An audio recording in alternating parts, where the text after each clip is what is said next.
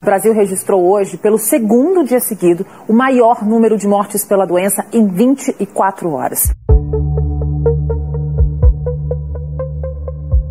Mais de um ano depois da chegada da pandemia, o Brasil atingiu nesta semana um recorde triste. Na quarta-feira, dia 3 de março, o país registrou 1.910 mortes em 24 horas, segundo dados do Ministério da Saúde. Pela contagem do consórcio de imprensa, a situação não é muito diferente. São 1.840 mortes. A Fundação Oswaldo Cruz divulgou uma nota técnica na qual aponta que 19 unidades da federação têm taxas de ocupação de leitos de UTI acima de 80%. O aumento rápido no número de casos da Covid-19 do Oiapoque ao Chuí fez com que governos estaduais e municipais voltassem com medidas mais restritivas, impondo um isolamento social à população. Cidades como Porto Alegre, no Rio Grande do Sul, e Porto Velho, em Rondônia, já vivem um colapso na saúde com 100% das UTIs ocupadas. É, deve piorar né, os dados, os indicadores no Rio Grande do Sul antes de melhorar. Óbitos já estão crescendo, a ocupação ainda continua crescendo e a gente conta com a população como um todo ajudando a reduzir contatos e interações, cumprindo com o distanciamento para que a gente possa reduzir essa taxa de contágio que está no maior volume, no maior valor desde o início da pandemia.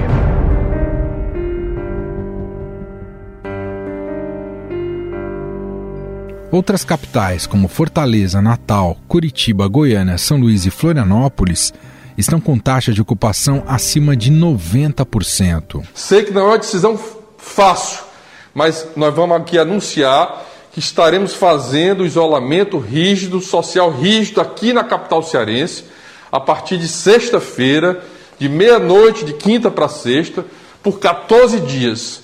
Duas semanas, que é o ciclo é, que a gente consegue reverter esse crescimento do vírus.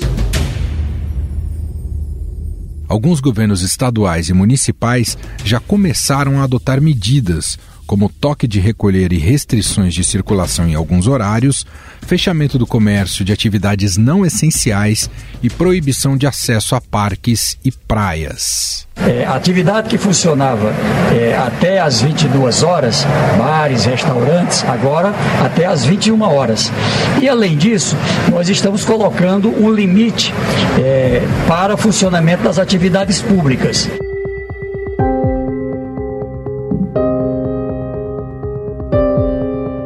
Situação é preocupante também nos dois principais estados do país, São Paulo e Rio de Janeiro.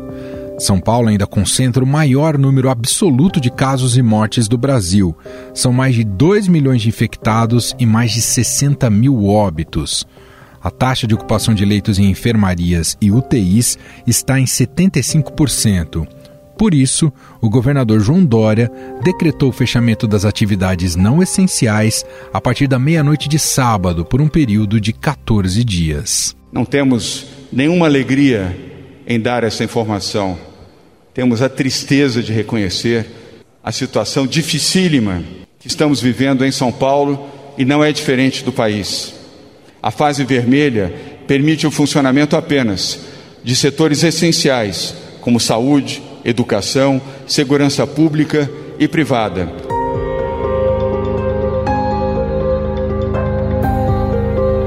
No Rio de Janeiro, são mais de 500 mil casos confirmados e mais de 33 mil mortos.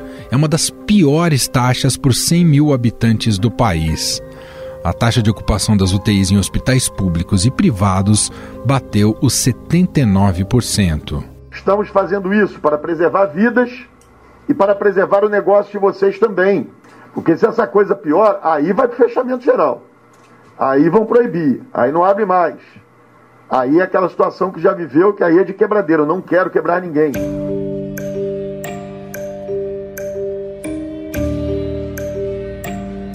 Com esse aumento preocupante no número de casos, o Brasil passou a ocupar o segundo lugar no número de mortes por Covid-19.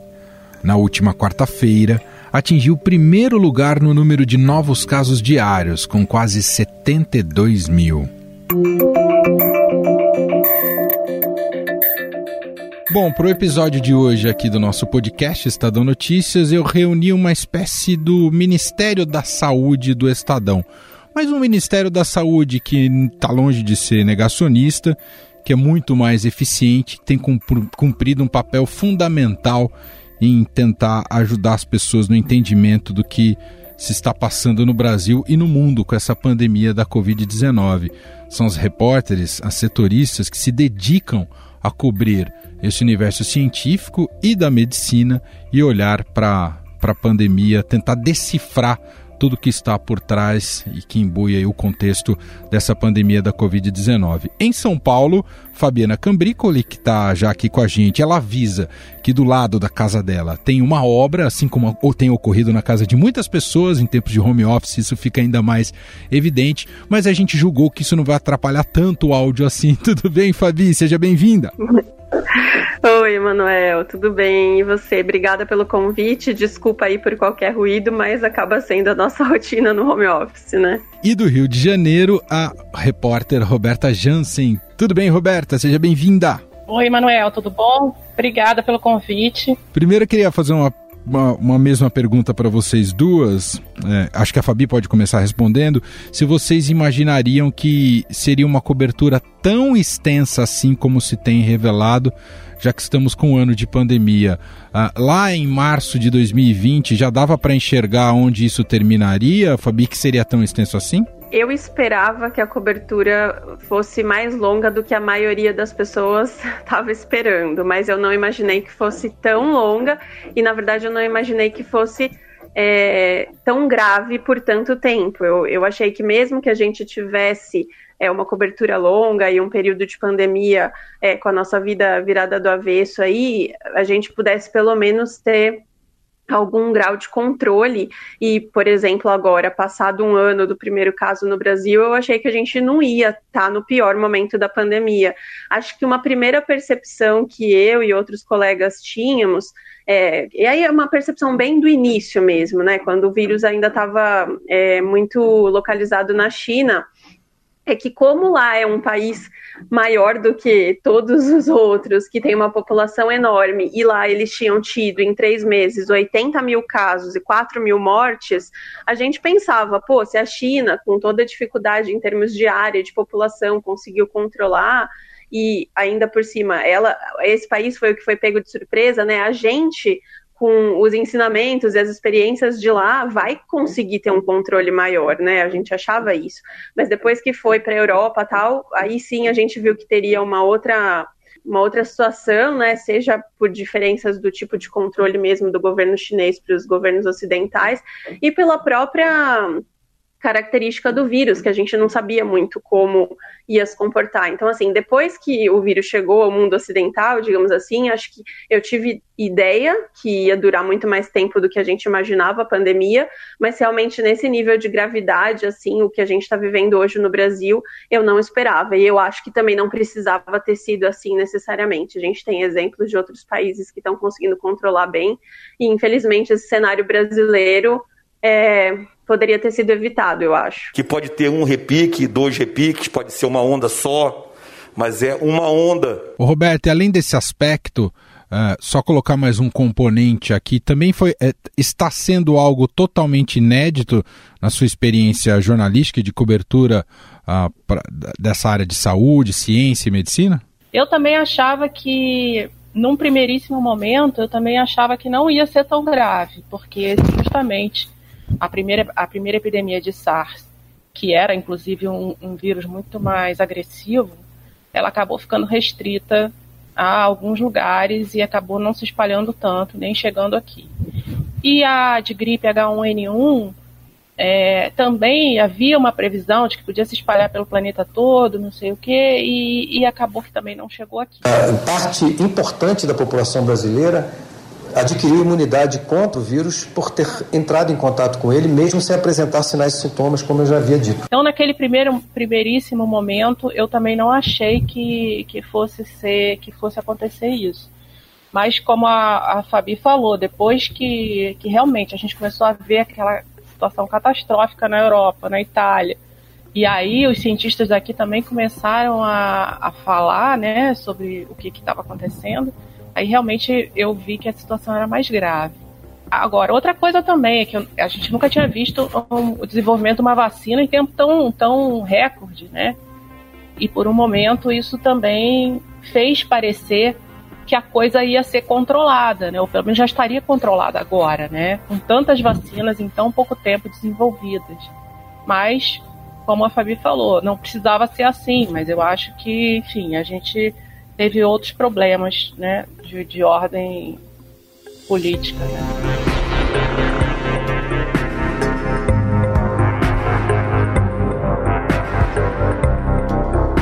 Queria ouvir, o, o Fabi, é, como é que é esse exercício de traduzir para uma linguagem mais universal, uma linguagem jornalística que conversa com um público tão heterogêneo, conceitos muitas vezes é, mais herméticos, acadêmicos e científicos. Como é esse trabalho de vocês de ir nessa fonte que muitas vezes é de uma linguagem técnica e trazer isso para uma linguagem mais universal, Fabi? Olha, eu acho que, como a Roberta já falou, a gente, talvez assim, nós duas, não tivemos tanta dificuldade nisso, porque a gente já cobria saúde e ciência há alguns anos, né? Então, meio que faz parte do nosso cotidiano, assim, tentar traduzir é, termos científicos, tentar fazer metáforas. A gente é, sempre tenta não usar só os termos técnicos. Então, por exemplo, uma coisa que sempre, que até hoje provoca muita confusão, são os tipos de teste. E aí, às vezes, você vê médicos falando assim: ah, teste PCR, teste sorológico, teste de biologia molecular, eles usam vários termos técnicos que não significam nada para as pessoas. Então, tipo, a gente tenta é, extrair dos especialistas e também né, nos nossos, nas nossas pesquisas que a gente faz para as matérias, é, como levar para a população termos que, que são facilmente compreendidos por qualquer pessoa, independentemente do nível de instrução ou do conhecimento na área da saúde. Então, por exemplo, no caso do teste, né, a gente tem que explicar que, sei lá, o PCR, por exemplo, é para você detectar se tem o vírus ativo ainda. O, o sorológico é para você ver se tem anticorpos formados a partir de uma infecção passada, ou seja, que já passou, o vírus não está mais ativo. Mas eu acho que, é, Manuel, é, não sei se a Roberta vai concordar comigo, mas assim, para mim, a maior dificuldade talvez não seja essa questão dos termos técnicos, mas é, de fazer a população se engajar naquilo, porque às vezes eu tenho a impressão que informação didática tem de sobra, mas as pessoas às vezes parece que querem acreditar no que é mais conveniente para elas. Então, assim, tá todo mundo é, de saco cheio do, da, da quarentena, muitas pessoas estão sofrendo é, perdas econômicas, sem falar nas perdas humanas, que também, né, teve muitas famílias que, que tiveram perdas. Então, assim, é, às vezes eu tenho a impressão que é, tem alguns assuntos, por exemplo, a questão da, é, dos tratamentos, entre aspas, precoces que não existem, mas que tem muita gente promovendo até hoje, que não importa o quão, o quão didático a gente seja e como a gente faz para traduzir esse conhecimento, explicar o que é um estudo sério, o que não é, algumas pessoas vão preferir acreditar naqueles é, não cientistas, né, mas tem alguns profissionais de saúde, infelizmente, que propagam desinformação e, e aquilo fica, é, acaba sendo um pouco tentador, tipo, a pessoa quer achar um argumento para furar a quarentena, para não precisar usar máscara ou qualquer coisa assim. E ela vai atrás dessas informações e prefere acreditar no que é mais conveniente. Ah, não tem comprovação científica que seja eficaz, mas também não tem comprovação científica que não tem, que, que não tem comprovação eficaz. Para mim, pelo menos, o mais desafiador dessa cobertura não foi traduzir conhecimento científico para o público leigo, mas sim como engajar a população é, nessas medidas, né? Como fazer as pessoas se conscientizarem depois de tu, tanto tempo que essas medidas são necessárias, que a situação é muito grave. Roberta, isso, em que medida isso é um choque também para vocês? Isso que a Fabi destacou que mesmo no meio científico entre profissionais de saúde se ecoa informações que não são verdadeiras, né? É muito volume de informação e a gente tem que separar o joio do trigo, como você falou, e ainda tentar driblar as fake news, né? Porque também rolam, né? Isso foi um, tá, foi continua sendo um, um desafio, né? É claro que a gente tem alguns parâmetros, obviamente, né? Dependendo de onde vem a, a pesquisa, da instituição, em que em que revista ela foi publicada, quais cientistas estão por trás, assim, a gente tem parâmetros para avaliar o que, que, é mais sério, o que, que deve ser levado mais a sério, né? É um volume que eu nunca tinha visto de, de, de informação científica. É, essa questão do engajamento também é, é, me chocou muito, porque, assim, na, na academia, eu não encontrei ninguém que fosse negacionista, digamos assim. Agora, muitos médicos estão né, receitando esse suposto tratamento precoce aí que a gente sabe que não tem é, nenhum embasamento científico. Né? E isso me chocou, porque eu não, eu não consigo entender que um médico que tem uma formação científica, né, que, que entende o que foi formado no método científico, possa ter esse tipo de postura. Eu acho muito chocante. E, Emanuel, desculpa Diga, se pode, eu puder complementar, complementar, uma coisa aí. É, a Roberta falou, né? Eu, eu, a maioria realmente dos profissionais de saúde que a gente viu propagando desinformação realmente são alguns médicos, não necessariamente. Médico não é sinônimo de cientista, né? Não, nem todos estão na carreira acadêmica, Perfeito. não têm o conhecimento e tal.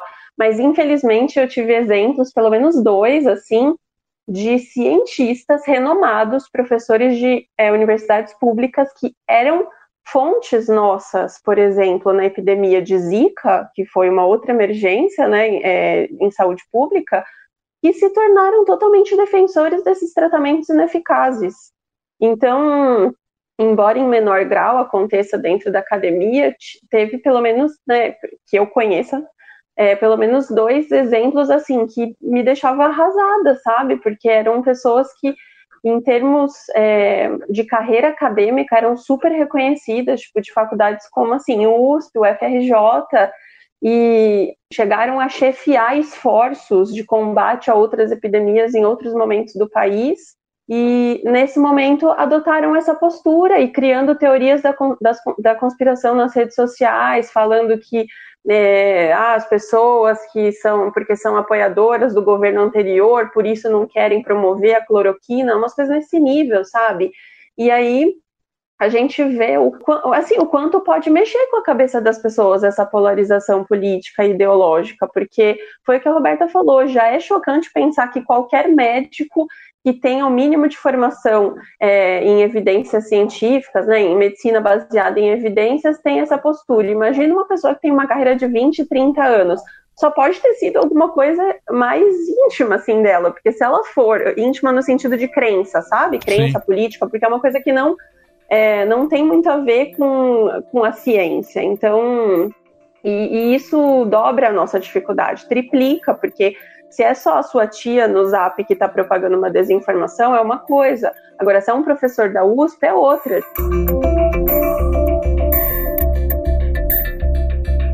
O quanto há, claro que, como você até destacou, né, da quantidade de publicações e de estudos sobre a Covid-19, também de estudos sobre a vacina, né, e já temos vacinas ah, que estão sendo aplicadas, diversas delas ah, no mundo inteiro. Mas mesmo tendo estudado tanto esse vírus e essa doença, é, na sua visão e pelas apurações e pelas leituras, o quanto ainda há de mistério sobre o SARS-CoV-2, né, Roberto? cada dia, né, os estudos vão apontando novas complicações decorrentes da infecção pelo SARS-CoV-2. Né?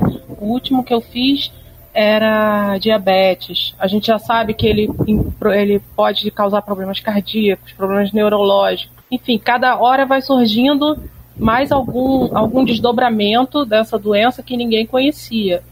Então, assim, a verdade é que está todo mundo aprendendo também, né? Os médicos estão aprendendo. Era um vírus que até um ano atrás não existia. E, obviamente, que todo o escopo de possíveis complicações e, e, e eventuais desdobramentos só vai aparecer na medida que mais casos forem surgindo, né? Quanto mais, maior o número de casos, mais a gente vai conseguir, é, infelizmente, né, entender todos os desdobramentos possíveis. Então, assim, está todo mundo aprendendo, né? A própria OMS está aprendendo. Houve algumas orientações que a OMS deu logo no começo e que depois ela mesma mudou isso é um outro desafio também, porque é, às vezes uma revista científica de, de renome já publicou um estudo e depois despublicou o estudo. E aí a gente tem que. Aí a gente publicou a matéria, mas a gente tem que. A gente não pode despublicar a matéria, né? Mas aí a gente tem que explicar que, que não é bem assim, que houve um engano, enfim, tá todo mundo é, aprendendo. Fabi, como é que você descreveria para a gente, né? Temos acompanhado aí as notícias, os diversos lockdowns, medidas restritivas, a alta de casos, de internações e de mortes, né? E já um pouco é consenso que o Brasil vive o pior momento da pandemia agora em março de 2021. Mas eu queria ouvir de você, como é que você descreveria o atual momento do Brasil e o quanto devemos estar preocupados com ele, Fabi? Olha, Manuel, eu não, não queria ter uma visão tão pessimista, mas não tem como. Eu acho aterrorizante, não tem outra palavra, assim, não é é, eu não costumo ser uma pessoa muito pessimista. No início da pandemia eu tinha, eu acredito muito na capacidade do SUS, assim, eu achei que a gente ia conseguir controlar, ter uma vigilância dos casos. Então, só para fazer esse disclaimer, mas até eu que não sou uma pessoa muito pessimista, estou é, muito preocupada. Acho que a gente tem várias razões, vários fatos muito concretos para estar tá preocupado, porque assim é, a gente não tem todos os outros países que tiveram lockdown, quando olham para as ruas do Brasil, assim, eles ficam chocados, porque a gente nunca teve uma quarentena de verdade. Eu sei que em termos econômicos a gente teve fechamento de serviços, e isso teve um impacto grande na economia. Tivemos alguns meses de fechamento de todos os serviços não essenciais, mas eu estou falando do comportamento da população mesmo, sabe? a gente vai em qualquer bairro de São Paulo, todo mundo, tipo, à tarde ou no final da, ou no início da noite, é, tomando cerveja no boteco, sem máscara, uma galera fazendo festa clandestina. Muitas empresas não seguem protocolos também, a gente recebe muita reclamação disso no jornal. É, e então, assim, o primeiro ponto que eu acho aterrorizante desde sempre é o comportamento da nossa população. Infelizmente, muito do, desse comportamento é reflexo da postura negacionista do governo. Isso não tem como negar. Do governo federal.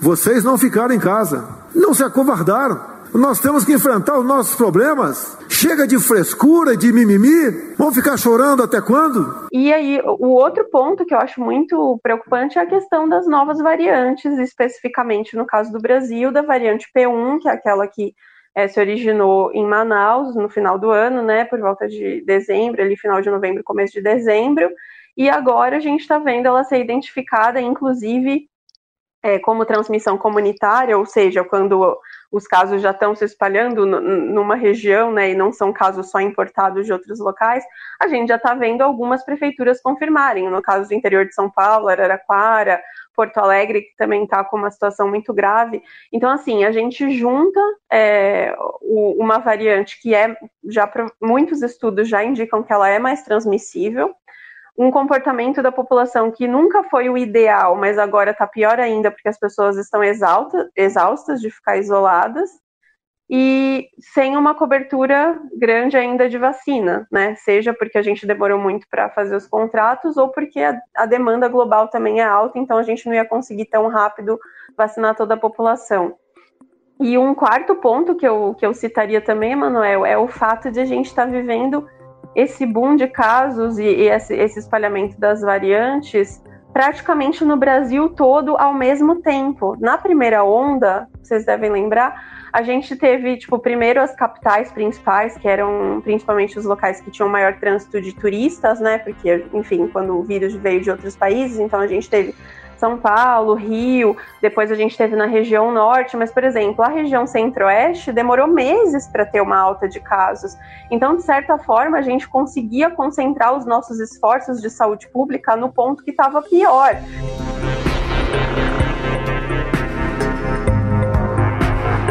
Roberta, é, é dá para enxergar um. A gente está um ano falando de pandemia, acompanhando todos os desdobramentos e agora um agravamento terrível, como muito bem descreveu a Fabi. Dá para ter um horizonte de. Eu sei que é muito difícil perguntar isso ainda mais para vocês que estão no dia a dia, mas é, e tem a ver com a nossa ansiedade também. Mas dá para enxergar um fim para a pandemia? Isso passa necessariamente por vacinar todo mundo, é isso, Roberto? Eu acho que a gente só vai poder começar a falar em, em, em realmente volta à normalidade lá pelo fim do ano. Até pelo ritmo da, da vacinação que a gente está tendo, né? Porque enquanto a gente não tiver a população, ou a grande maioria da população vacinada, a gente não vai é, conseguir controlar a epidemia tudo indica que o vírus não vai desaparecer, ele vai continuar e provavelmente ele vai continuar de forma sazonal, ou seja, mudando a cada, a cada nova temporada, né, como acontece com a gripe. E as vacinas vão ser adaptadas e tal. Mas, de qualquer forma, isso só é controlável com a vacina, né? O grande problema, e também em cima disso que a Fabi estava falando, é que justamente porque a gente nunca fez um lockdown direito e, e, e, e o vírus continua circulando, continua circulando, é que a gente está tendo essa segunda onda tão, tão violenta com essas novas variantes. Porque quanto mais o vírus circula de forma descontrolada, mais é, você dá chance para o surgimento de novas variantes, que eventualmente podem ser mais transmissíveis, mais agressivas. Acho que muito pouco provável. Então quero agradecer. Obrigado, Fabi. Parabéns pelo trabalho. Continue, conte com nossa, nossas energias, nossa força aqui e siga firme e forte aí. Parabéns pelo trabalho, Fabi. Obrigado, viu?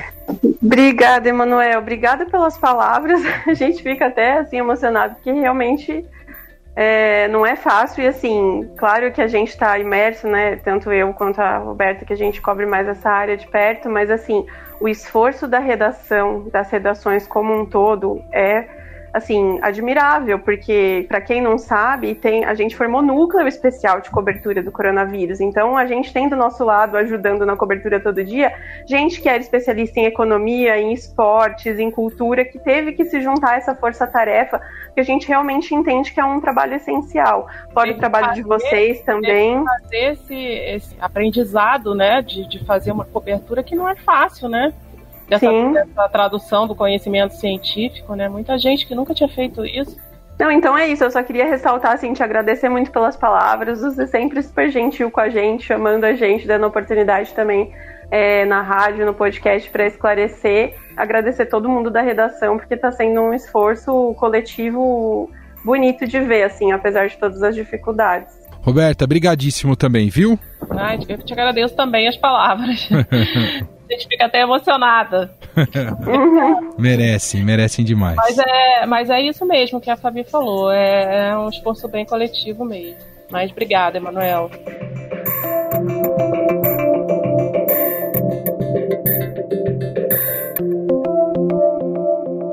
Estadão Notícias. Novos rumos. Como a pandemia mexeu com hábitos e comportamentos.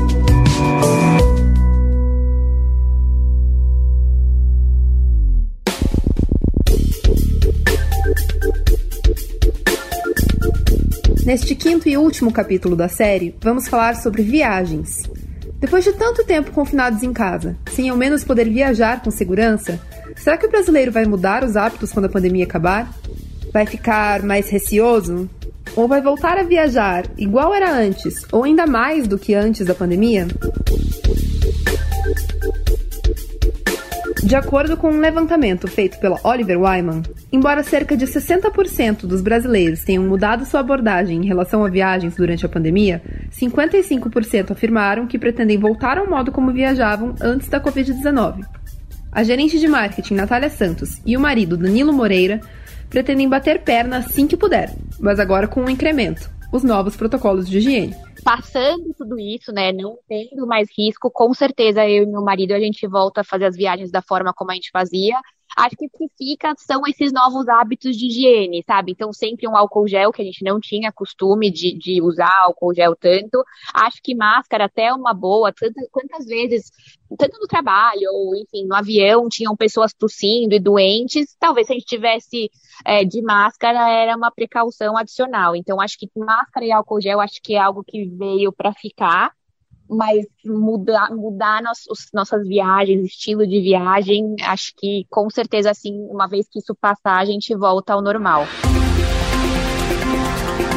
Segundo a pesquisa, a maioria dos brasileiros, 53%, decidiu adiar uma viagem. 34% chegaram a considerar cancelar tudo ou evitar viajar por causa da pandemia, mas apenas 23% de fato fizeram isso. Saúde e segurança foram os aspectos que mais contaram na decisão de viagem dos brasileiros ouvidos pela Oliver Wyman. 72% consideraram os aspectos muito importantes e 18% julgam importantes.